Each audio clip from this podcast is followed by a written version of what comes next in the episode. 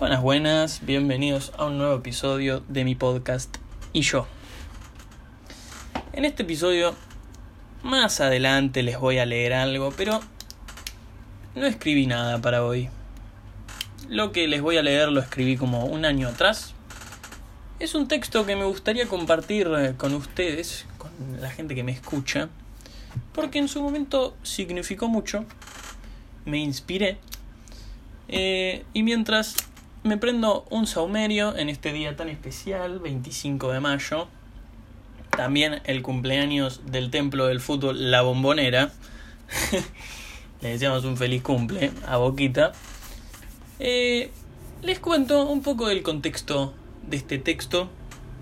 Eh, lo escribí en el medio del desierto, del otro lado del mundo, creo que a unos 13.900 kilómetros, si mal no me equivoco, no lo tengo anotado, se preguntarán qué hacía tan lejos de nuestra querida Argentina. Y yo les contesto, estaba de viaje en un país interesante, muy controversial. Este país es Israel.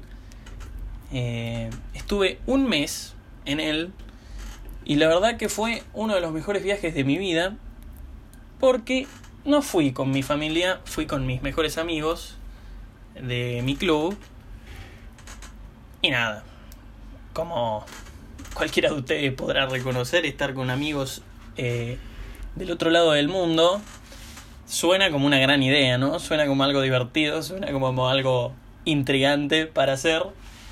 Y la verdad que la pasamos muy bien. Nos encantó, por supuesto.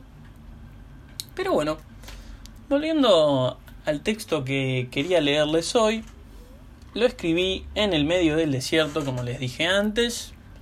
No recuerdo cómo se llama el desierto, sí recuerdo que fue después de estar, creo que unos cinco días con una tribu que se llaman los beduinos, supuestamente viven en el medio del desierto eh, de Israel y de varias partes del mundo, por supuesto.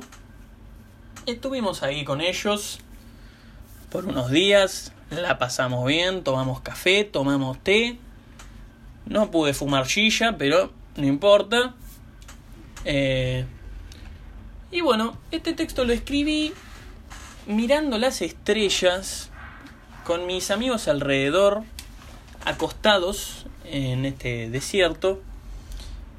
Y era una noche muy despejada, según lo que recuerdo, muy hermosa, no hacía frío, no había viento, sonaba como la noche perfecta para ponerme a escribir.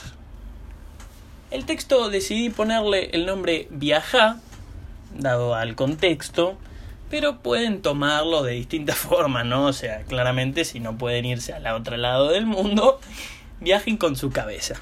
O inténtenlo. Denle eh, el significativo que quieran a la palabra viaja. Yo le di este. Se los voy a leer, espero que les guste. Dice así. Viaja, viví, estudia capacitate, decidí, proyectate. Haz lo que quieras, pero hacelo. Hacelo, no esperes más, porque si esperas, se te va. Se te va la vida, pero para, lo mejor es viajar. Viajar por el mundo, volar, estudiar y conocer otra realidad.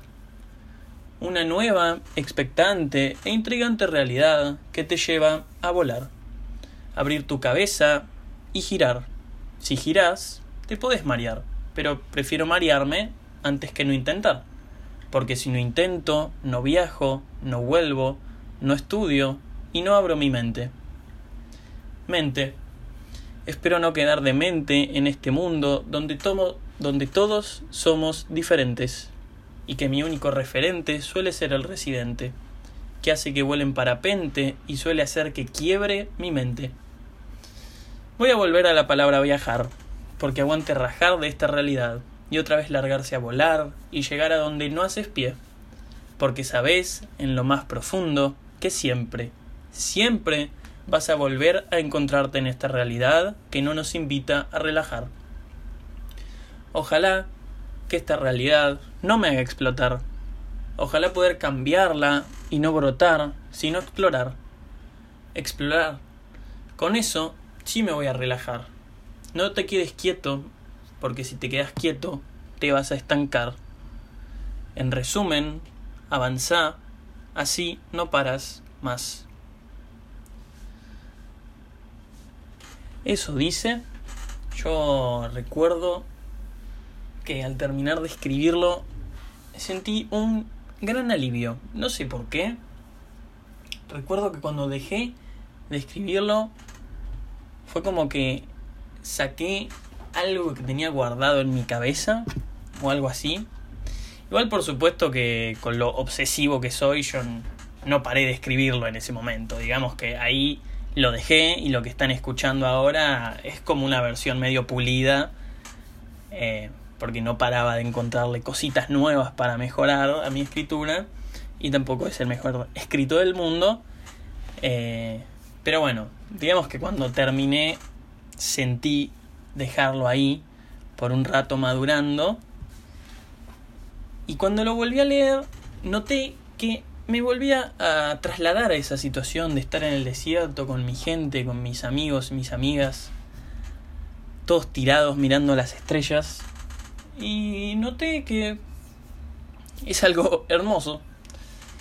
Y lo quería compartir con ustedes para que alguien tal vez le inspire a viajar en su mente o a viajar en serio si es que pueden.